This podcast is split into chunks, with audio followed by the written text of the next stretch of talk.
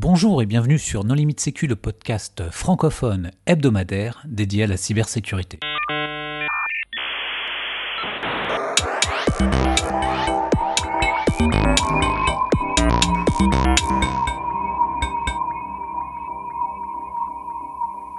Les pentests sont-ils utiles? Est-ce qu'il est indispensable de connaître les méthodes de l'attaquant pour bien défendre?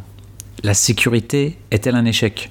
Voilà les questions auxquelles nous allons tenter de répondre aujourd'hui dans cet épisode un petit peu spécial. Donc pour en discuter, les contributeurs No Limit Sécu sont Hervé Schauer, Bonjour Nicolas Ruff, Bonjour. Vladimir Collat, Bonjour. Marc-Frédéric Gomez Bonjour. et moi-même, Johan Hulot. Alors Nicolas, les pentests, est-ce que c'est utile? Bah, non, les pentests, ça sert plus à rien.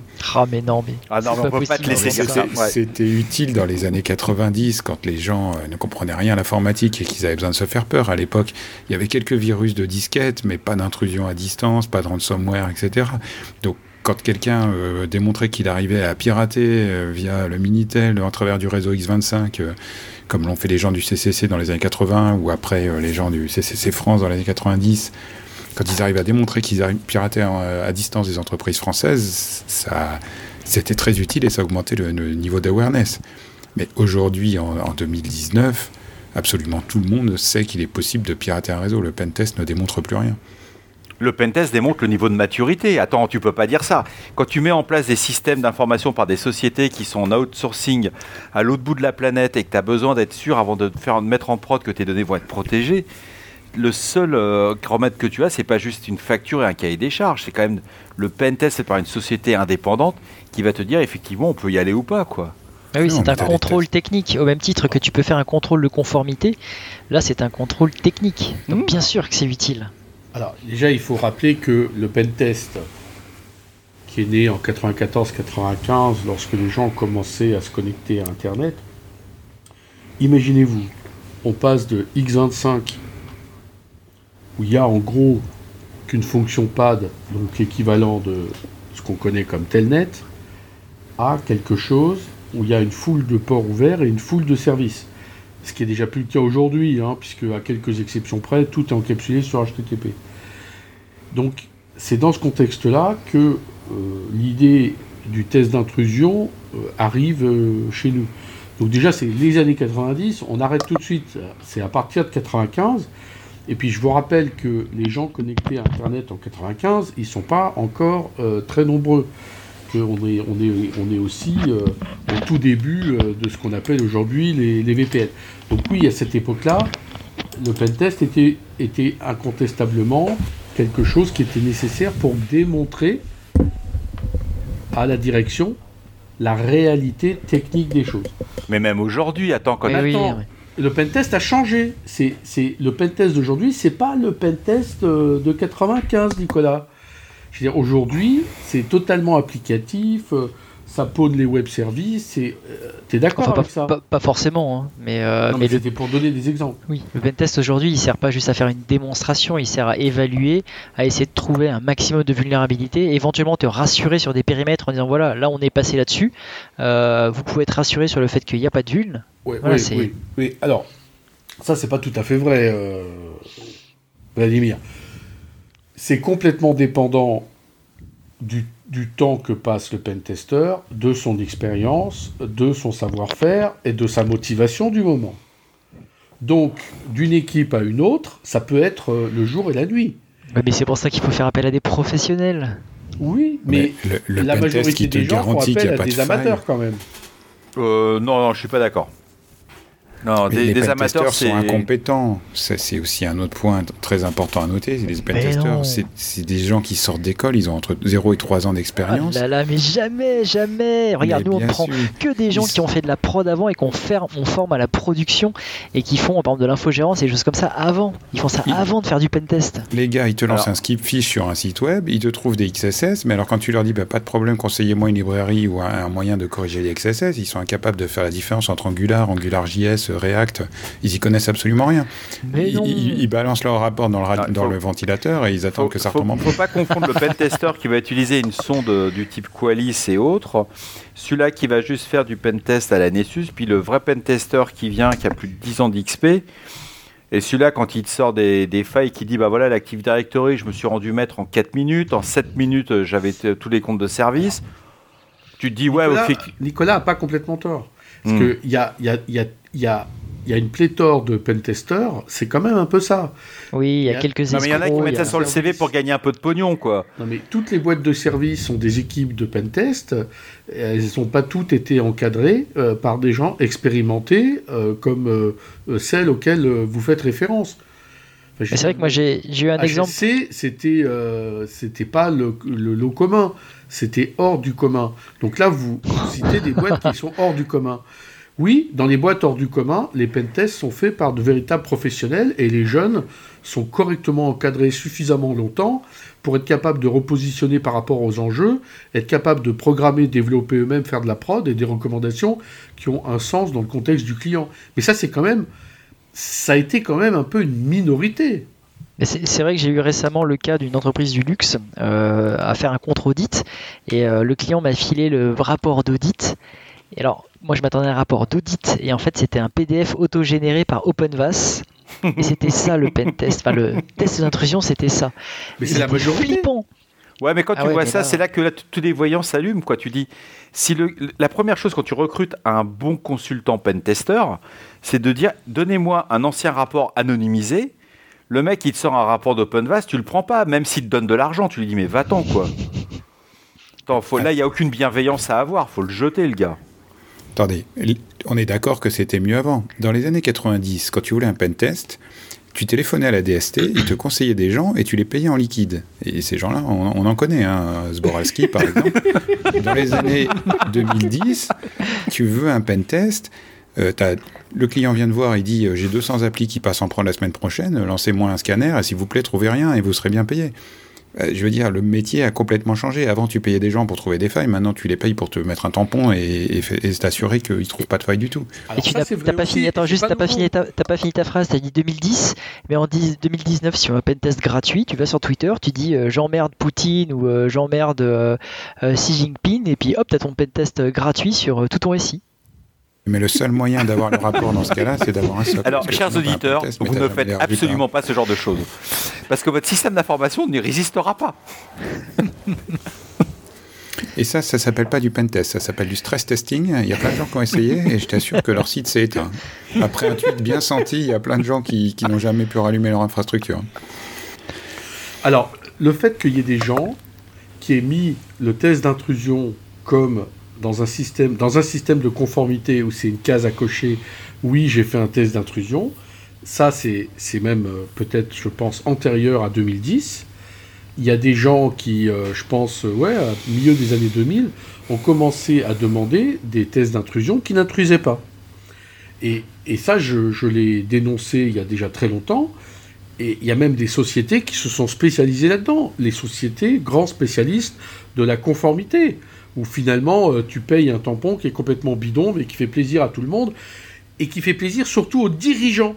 Parce que les premiers qui sont euh, fans des tampons et qui y croient dur comme fer, les yeux fermés, tellement ils, gèrent tout avec des tableaux Excel sans rien comprendre aux formules qu'il y a dedans, Ah, Eh attends, ben, attends, sont tu les peux pas dire ça. Attends, un dirigeant, Ah, c'est un mandataire social. Tu peux pas, tu peux pas quand même le le rendre aussi naïf que ça. C'est-à-dire qu'il y a le côté euh, pen test sur des systèmes critiques ou non critiques. Je peux t'assurer que quand c'est un système critique, que c'est vital pour l'entreprise, le mec il est super sensibilisé. Il, Eh oui. il cherche pas le tampon. Il en a rien à foutre du tampon, le mec. Bien sûr, parce qu'il vaut mieux découvrir les problématiques avec des professionnels qui sont là pour juste tester et auditer que dans la vraie vie avec des attaquants et euh, Euh, c'est quand même plus sympa ouais, d'avoir un rapport d'un auditeur que d'être sur BFM TV en direct. Oui. Tu t'es fait ponner 2 milliards d'adresses email. Hein. La majorité des systèmes n'étant pas critiques, ce qu'il veut d'abord et avant tout, c'est un tampon. ouais, Les Si deux pas sont pas critique, tu pas incompatibles, certifier. Tu peux avoir fait un pentest et quand même te retrouver sur BFM TV, hein, parce qu'aujourd'hui, euh, 100% des systèmes qui sont lancés en prod euh, ont été pentestés parce que c'est dans le, le cahier des charges, enfin dans le process, euh, le cycle en V standard. Et il n'empêche que tu as des ransomware dans tous les coins, des dumps de bases de données tous les jours et des, des gens qui partent avec euh, tous les fichiers de l'entreprise sur des clés USB. Donc, Oui, mais ça, tu le verras pas sur un pentest. Bah, tu peux te dire quand même que tous ces dumps de bases de données euh, qui, qui se passent tous les jours, euh, c'est sur des systèmes qui ont été pentestés. Ah oui, donc euh, ouais. le pentest est un échec. Oh, pas Parce forcément. hein. Le pentest Ah non. garantit pas l'absence de failles. En fait, euh, dans la plupart des cas, le pentest trouve des failles. Mais le Et pentest te- garantit surtout pas que tu vas détecter un téléchargement de base de données. Je vois pas quel est le rapport. Non, mais Non, ce qui veut dire, c'est que une vulnérabilité, voilà, qui te Une injection de... SQL sur un site web qui va te Et permettre puis, de dumper il la faut base pas, de données. il faut pas le cacher. Moi, j'ai une expérience sur un pentester qui venait tous les ans. Et le gars, il nous, il nous démontrait en quelques minutes euh, notre niveau de euh, durcissement faible, pour employer un mot, euh, je dirais même médiocre. Et ce qui était rigolo, c'est que le gars était extrêmement bienveillant. Il nous disait Cette année, vous vous êtes amélioré. J'ai mis une minute et demie de plus avant de rentrer dans l'AD. Donc, déjà, tu commençais à transpirer. Puis euh, ces recommandations étaient d'année en année, on, les, euh, de s'améliorer. Et le, le gars est en avance de phase parce qu'il passait toutes ses journées, entre guillemets, à étudier les produits. Et euh, on l'a pété un plomb parce qu'au bout d'un moment, on lui a dit Bon, c'est bon, vous êtes venu une semaine, vous nous avez mis encore une raclée. Maintenant, vous allez rester deux mois et on veut un pen test avec les rémédiations associées. Et bah pendant deux mois, il est resté et on s'est pris tous les jours des trous de partout. Mais au bout de deux mois, on avait un truc hyper durci. Mais ça, c'est pareil. XP, plus de 10 ans, grande expérience, très grande humilité, puis un sens de l'humour qui était euh, redoutable en réunion. Comme moi, j'ai Ouais, pleuré. hein. J'avais, j'avais, j'avais les yeux qui le sens de saignaient. la dérision hein, pour faire du pentest. Ah bah, Mais- mais tu saignais à chaque fois quand il disait c'est bien, vous avez presque changé tous les mots de passe, mais pas les mots de passe de service. Et ça continuait comme ça à chaque réunion, quoi. Mais tu vois, Nico, tu parlais de l'exhaustivité, mais sur un test d'intrusion récent qui est parti un peu en audit de code au bout d'un moment, on a trouvé l'exhaustivité de toutes les injections SQL. Alors, je vais pas donner le nombre parce qu'il y en avait quelques centaines, mais on les a toutes identifiées. De façon alors exhaustive. Quid des actions qui sont menées ou pas euh, suite à un pentest Ça coûte trop cher de remédier. Et oui, c'est là où tu vois l'utilité du pentest, c'est ceux qui corrigent, ceux qui corrigent pas. Moi, Ouais. je dois franchement vous dire que sur euh, toute l'histoire de mon ancienne société, il y avait effectivement des gens qui corrigeaient, c'était absolument impressionnant. Mais il y en avait aussi qui corrigeaient pas, ou qui faisaient semblant de corriger, et puis surtout qui mettaient à jour l'appli, comme ça, ça avait changé, on pouvait plus, Bon. on pouvait plus corriger. Eh, dans le domaine financier, ça corrige hein, quand même. hein. Est-ce que c'est pas clair. aussi hein. de la responsabilité de, de l'auditeur et de son rapport euh, si c'est pas corrigé? Parce que si, si la correction, la remédiation, c'est marqué il faut corriger la vulnérabilité, super, euh, t'es bien avancé. Il y a quand même le travail de l'auditeur qui doit aider, qui doit par exemple quand c'est du code source donner les lignes de code pour corriger, expliquer comment corriger, Il y durcir. a le- il y a aussi configuration. le-. Il y a aussi je un point parlais important. d'auditeurs- Je parlais d'auditeurs qui, qui, qui sont des professionnels, qui fournissent des rapports avec des recommandations Et puis, précises. et- exploitables, t'as la recommandation, et mais t'as peut surtout- mettre en œuvre en vrai. Attends, surtout Hervé, tu as un point qui est important. C'est le niveau d'exploitabilité de la vulnérabilité découverte. Oui. Parce que Oui, si c'est une vulnérabilité qui est en local, qui se fait en ayant accès à la machine physique dans un data center, dans un bunker, ouais, c'est bon, quoi, ça va arriver. Et le mais... test d'intrusion, il est de l'extérieur. hein. Ça dépend. Mais en fait, t'as- effectivement, ta cotation de la vulnérabilité, elle doit être contextualisée, mais tout comme ta remédiation, tu vas pas proposer un truc de la science-fiction qui est inapplicable et immaintenable. Ouais, enfin, tu as quand même le bon pentest et le mauvais pentest. Je veux dire, Exactement, comme le bon et le mauvais chasseur. Le mauvais pentest, euh, bon, il vient, il lance un scan Nessus, euh, il te fait la liste des CVE et t'as plus qu'à appliquer les patchs. Alors ça, tout le monde adore parce que c'est juste aller télécharger une par une les mises à jour d'application et puis euh, après, t'es es à l'état de l'art, t'es à 100% Ouais, mais, de eh, sécurité. T'as pris 5000 Le- euros. Le bon pentest, il dit bah moi j'ai votre compte KRBTGT de l'année dernière, donc je vais régénérer le ticket de domaine admin et je me relogue sur votre réseau. Ça Ouais, prend 30 mais c'est- secondes. C'est Et ça. bah là. par contre, les amis, triché. ils disent Ah oui, mais KRBTGT, il faut le faire tourner le mot de passe deux fois. C'est une remédiation. euh, Enfin, on ne sait pas euh, qu'est-ce qui va casser, euh, donc on le fait pas. Et ça, euh, tu peux tourner 10 ans avec, avec, euh, avec ça. C'est pas une faille. c'est- Eh ben, triché c'est- ça. c'est- C'est ça, c'est le catch. Il y a un bon et un mauvais chasseur. Il y a un bon et un mauvais pentester. Et puis ça s'applique que dans certains cas. Typiquement, quand tu testes des applications mobiles, des sites web, des services, euh, ça, ça marche pas. Oui, les objets ça, connectés. Euh, Ça s'applique dans le cas d'une entreprise euh, dont euh, toute l'informatique interne dépend d'Active Directory, effectivement. Ce qui est un sous-ensemble de tous les tests que tu peux faire en pentest. Ouais, mais attends, t'as des super pentests qui sont faciles. Tu prends des grands cabinets de conseil, euh, quand ils sont sur Office 365, tu mets euh, admin, admin et t'as accès à tout l'AD, quoi.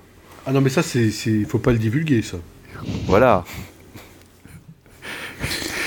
Et après, ils viennent te vendre de la cybersécurité, quoi. Tu fais, tout va bien.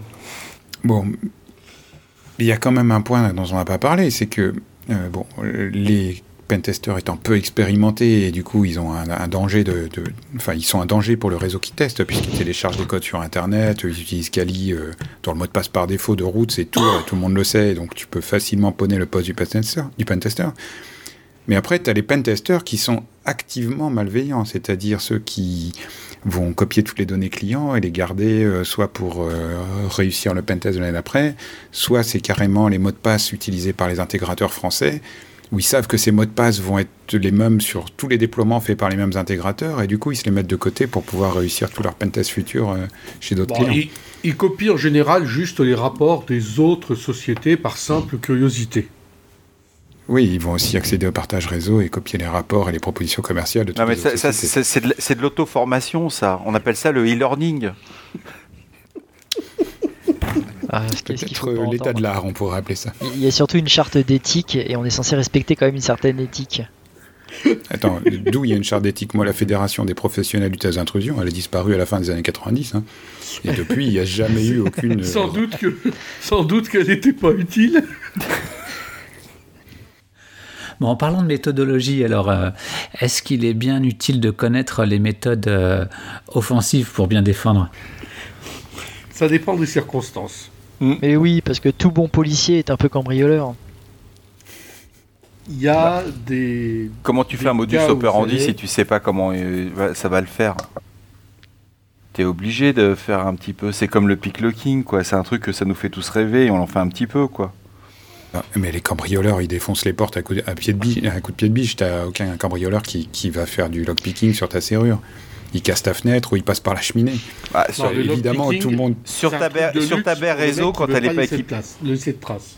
Attends, sur une baie réseau, un coup de lockpicking, c'est quand même sympa, quoi. Ouais, tu oui, pas du tout repéré par les caméras en plus. En plus, tu te fais pas repérer, euh, bah tu rentres dans le. Justement, mais bon. bon. Il faudra que la caméra soit allumée. Ou que le recorder, il ait encore de la place sur le disque dur. Oh, j'avais ça, un data center que j'ai visité une fois avec des caméras partout.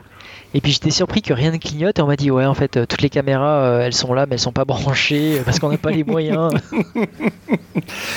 j'ai même vu pire, j'ai vu lors d'un audit des, des, des baies entières non enregistrées parce que le recorder n'avait pas été livré depuis deux ans. Oui. Donc là, on fait. Voilà, on, digresse un petit peu là. Oui, oui, vas-y, reprends. Alors, euh, Nico, pourquoi c'est n'est pas important de connaître euh, les méthodes offensives? Euh, On peut prendre l'exemple du, du, cambriolage, hein, même si toutes les analogies sont un peu bancales tôt ou tard, mais tout le monde sait qu'il est possible d'enfoncer une porte et il n'y a pas besoin d'enfoncer de, soi-même une porte à coup de pied pour savoir combien de temps elle va résister. En plus, dans le domaine de la serrurerie, il y a des tests qui sont faits par des, par des gens compétents, donc on a à peu près une idée. Après, le meilleur système qui existe pour se protéger contre un cambriolage, c'est non, c'est pas les alarmes, c'est pas les, caméras, etc. C'est de mettre une machine à fumer chez soi, c'est-à-dire euh, un système qui en 10 secondes te remplit l'intégralité de ton appartement ou de ta maison de la fumée, ce qui fait que les cambrioleurs ne peuvent absolument rien trouver et rien prendre. Et si par hasard ça se déclenche accidentellement, bah, tu as juste à ouvrir les fenêtres et en 30 minutes toute la fumée est partie. Et ça dérange pas les voisins et t'as pas d'effet d'accoutumance. Euh, comme les, comme les alarmes qui sonnent tous les jours et auxquelles plus personne ne fait attention. Et ce, ce trick-là, tu ne le découvriras jamais en cassant des portes toute la journée. Tu le oh. découvriras si tu fais la partie défensive, que tu réfléchis à qu'est-ce qui est le plus embêtant, est-ce qu'il faut... Euh, t'es, es dans un mauvais trip de pentester là. Parce qu'un bon pentester, il t'aurait dit, tu prends un contrat d'assurance. C'est pour ça qu'on fait appel à un pentester. Tu t'assures sur ce risque. Et quand le cambrioleur il vient, t'en as rien à faire. Serre-toi, mon gars, je suis assuré. Je suis au taquet. mais si tu t'es déjà fait cambrioler, tu sais qu'il y a des choses qui n'ont pas de, de qui n'ont pas de valeur. Mm. Enfin, je veux dire, les photos de tes enfants, le gars il part avec euh, où il fout à la flotte euh, ton album photo, ça vaut zéro. Par contre, ça a une valeur inestimable pour toi.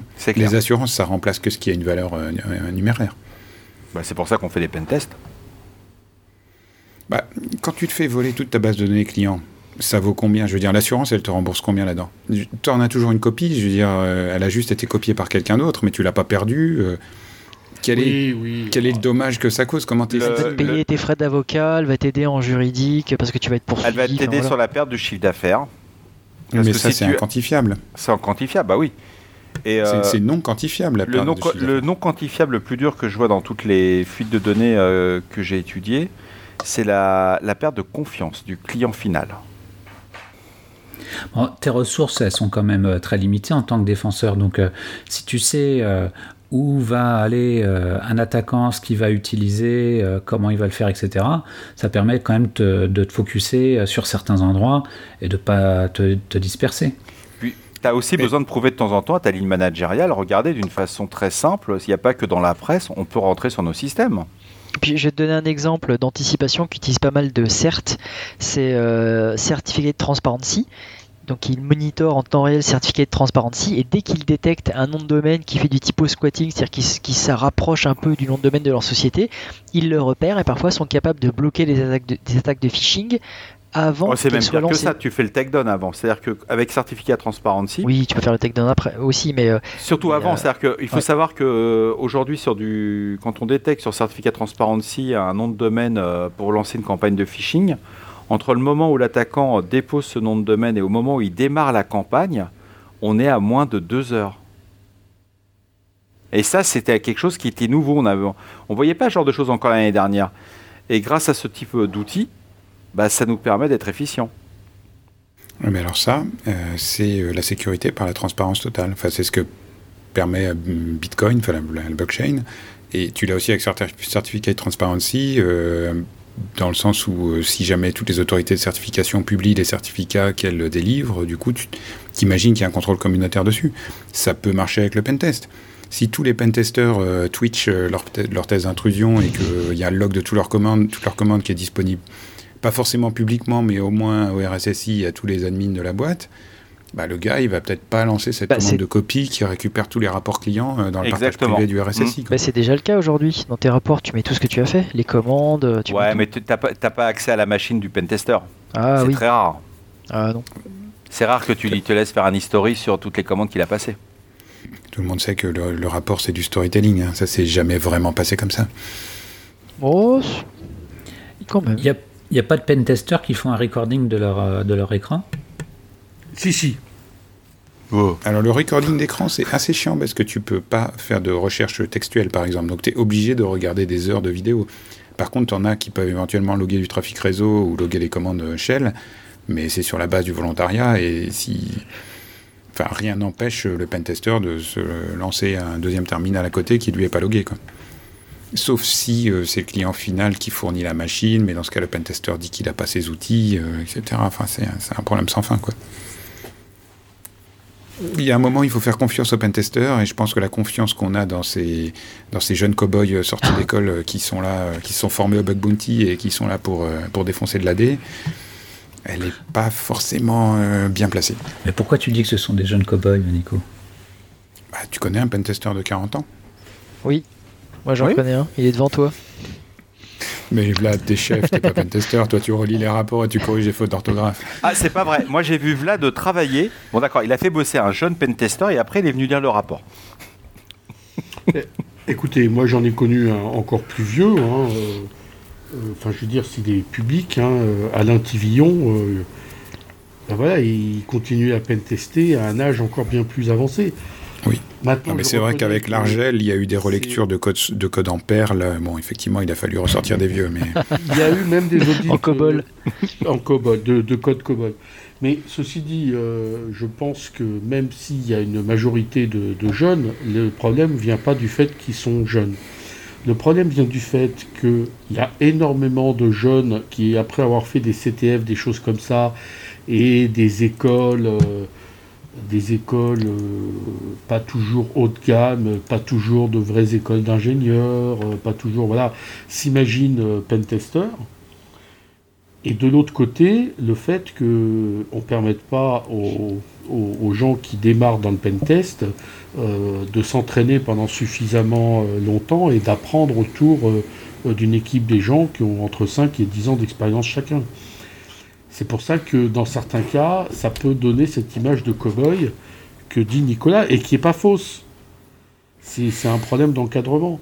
Aujourd'hui, je vois des, des- des gens qui encadrent des pentesters qui n'ont jamais fait de pentest eux-mêmes, qui viennent purement du management. Bon, je suis perplexe. C'est la recette de la réussite, ça.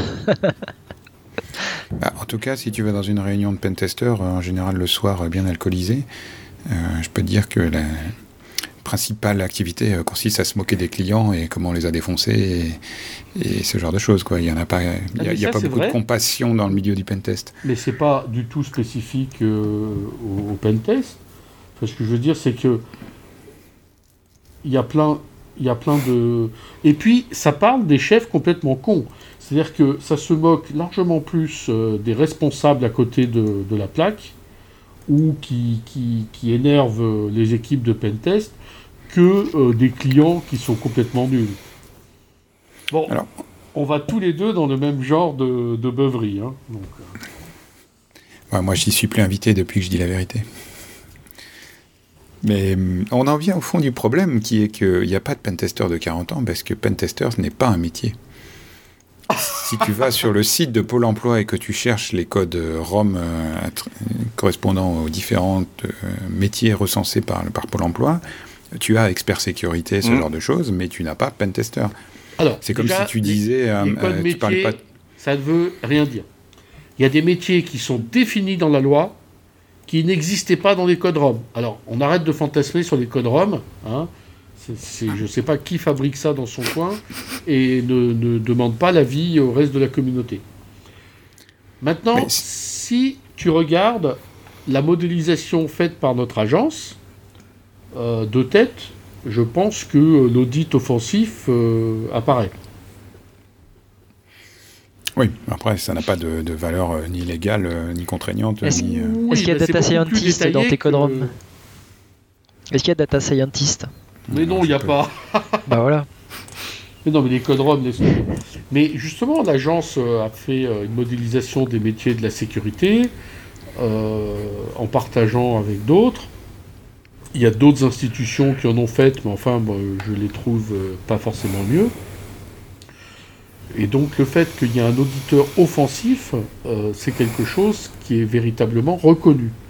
Ça a des, capacités, comme tu l'as rappelé, qui sont pas suffisantes. Ça donne pas des résultats exhaustifs. Ça a plein de défauts. Mais ça fait partie des tests utiles dans beaucoup de cas. C'est comme si tu vas chez le médecin et que tu l'appelles le piqueur, parce que à chaque fois que tu y vas, c'est juste pour te faire vacciner. Mais eh bien, piqueur n'est pas un métier, médecin c'est un eh ben, métier, mais ça t'oblige à connaître plus que les vaccins. Et les infirmières spécialistes des piqûres, euh, dans les grands établissements hospitaliers où c'est un peu industrialisé, il y en a qui sont doués pour faire les piqûres, comme d'autres sont doués pour trouver la veine, pour faire les prises de sang. D'accord, donc c'est un métier d'ouvrier euh, où tu te spécialises sur une tâche très précise et tu fais tout le temps la même chose avec une compétence très limitée. Pentest, c'est quand même pas une tâche très précise, c'est quand même euh, parfois diversifié. Hein. Puis c'est pas très joli comme terme en plus, pentest. Bah, ça fait intruseur en français. Bon, ouais. Ça existe, intruseur Bah évidemment. bah, c'est mieux que auditeur euh, offensif. Hein. Ah, je sais pas. Auditeur.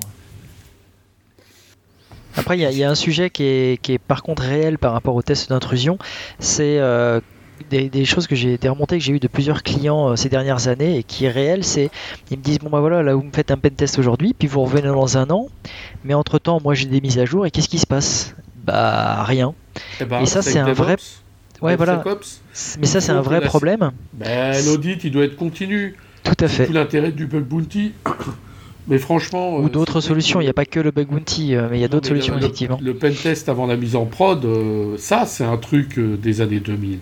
Aujourd'hui, dans les années 2010, avec énormément d'applications, il faut avoir une intégration de tests en continu, d'où d'ailleurs l'intérêt d'avoir des gens capables de le faire en interne, et ça c'est d'autant plus compliqué de les garder, les maintenir et les former.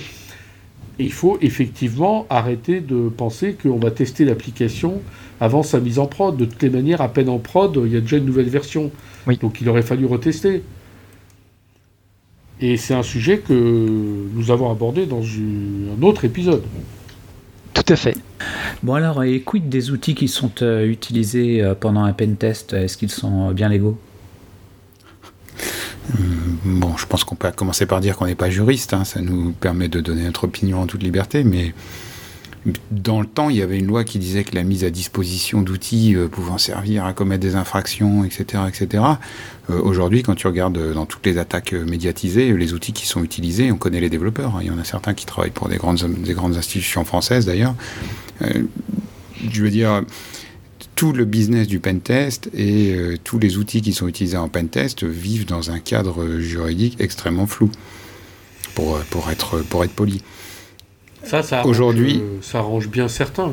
Comme ça arrange tout le monde parce qu'il n'y a pas d'alternative. Donc du coup, on continue à faire comme ça. Mais j'attends le moment où euh, le gars va venir avec un outil backdooré, va le lancer sur le réseau du client et va backdoorer tout le client en même temps.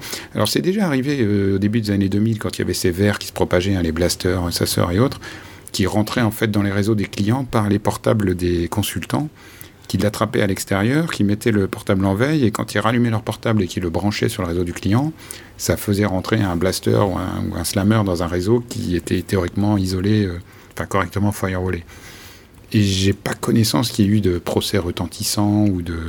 Enfin, il faut dire qu'à l'époque, les dégâts étaient limités. Maintenant, si on trouve un ransomware introduit sur le réseau d'un client par un, par un consultant sécurité qui, qui, on va dire, euh, s'est grisé pendant un pentest et télécharge son outil depuis le mauvais site, je me demande ce que ça va donner en termes de responsabilité, d'assurance et autres. je pense que le... Bah, déjà, à l'époque, euh, dans les années 2000, absolument personne faisait appel à son assurance, même lorsqu'il en avait une sur un verre. Et effectivement, je n'ai jamais connu personne faire appel à la responsabilité civile professionnelle que paye pourtant bien cher euh, la société de thèse d'intrusion. Est-ce qu'on a eu exemple de pentesters qui se sont fait arrêter euh, pour avoir dépassé le cadre de l'audit? Et s'être livré à des activités manifestement illégales sur le réseau du client. Alors moi j'ai entendu des histoires de clients qui m'ont raconté qu'ils ont sorti des pentesters euh, qui dépassaient largement le périmètre de l'audit. Donc ils ont arrêté la mission, viré le gars, mais ça s'est limité à ça. Euh, il n'y a eu ni poursuite, ni licenciement, enfin à ma connaissance ni licenciement, mais euh, voilà. Ah ben moi j'ai des exemples où les, les, conséquences des actions des auditeurs ont été significativement catastrophiques et où finalement euh, la victime a refusé de faire appel à l'assurance en responsabilité civile euh, professionnelle. Parce que ça aurait montré qu'il euh, y a un audit où il y a quelqu'un qui a fait ce qu'il n'aurait pas dû. Ou ça aurait montré qu'un grand mainframe IBM n'était pas capable de résister à Nmap. Ça, ça n'arrive jamais. Bah si, si, euh, c'est arrivé. Il n'y a pas grand-chose qui résiste à une map. Hein. Tout ce qui n'a pas été connecté en direct sur Internet ne résiste pas à une map. Ça s'applique aussi bien à l'IoT qu'aux imprimantes, euh, qu'aux systèmes euh, embarqués, ce genre de choses. Bon alors ZOS, il faudrait le connecter en direct sur Internet. Oh, tu te peux en avoir. Hein. Ça supporte TCP/IP bah oui, bien sûr, il n'y a pas que SNA, c'est moderne. Hein. Alors maintenant, on va aborder la troisième question. Alors une question qui est chère à Nicolas. Euh, la sécurité est-elle un échec? J'ai besoin de répondre à cette question. Enfin, tu as lu le journal récemment hein? Il n'y a jamais eu autant de dépenses en sécurité. Je crois qu'on approche les 100 milliards de dollars annuels. Et il n'y a jamais eu autant d'incidents de sécurité. Euh, ça, c'est dans le monde, hein, parce qu'en France, c'est plutôt 2-3 milliards. Oui, oui, après, le... enfin, je ne sais pas si les budgets sécurité en France sont en augmentation ou en diminution, mais par rapport aux, années 90, c'est clair qu'ils ont augmenté. Donc il y a plus d'argent dépensé, il y a plus de monde sur le marché, la compétence a baissé et euh, les, les, failles se sont multipliées. Aujourd'hui, par exemple, la supply chain. À l'époque, je veux dire, les gens écrivaient entièrement leur programme ou ils, ils passaient par un seul éditeur. Euh, aujourd'hui, euh, n'importe quelle application Node.js, va, elle va tirer entre 1000 et 10 000 dépendances, dont un tiers sont plus maintenus ou sont protégés sur GitHub par un mot de passe bidon. Je dis, la situation est devenue totalement ingérable. Et le niveau de sécurité, c'était absolument pas amélioré. Oui, en même temps, on vit dans une société qui est quand même largement euh, numérisée. Toutes les interactions qu'on a dans la vie courante font appel à du numérique. Et si la, si la sécurité était un échec, eh bien, tu ferais plus rien tu ne pourrais plus rien faire. Bah, il y a de moins en moins de choses que tu peux faire. Là, il y a eu une faille récemment dans une marque de basket connectée, dont les lacets se, mm. se nouaient automatiquement. Et bah, l'update de firmware via iOS a briqué la chaussure, tu pouvais plus marcher. Voilà, on en est là en 2019 quoi. Bon d'accord, mais tu peux quand même manger, te soigner, te déplacer. Euh, n'oublie pas, n'oublie pas ce que j'avais dit euh, dans les années 90 euh, à propos du DNS. Chaque jour doit être un émerveillement permanent parce que la catastrophe n'est toujours pas arrivée. Arrivera-t-elle un jour? Eh ben la catastrophe n'est toujours pas arrivée. euh, voilà, euh, même s'il y en a qui n'ont pas de courant, euh, qu'il y a eu quelques incidents. euh, voilà, la vraie catastrophe n'est toujours pas arrivée.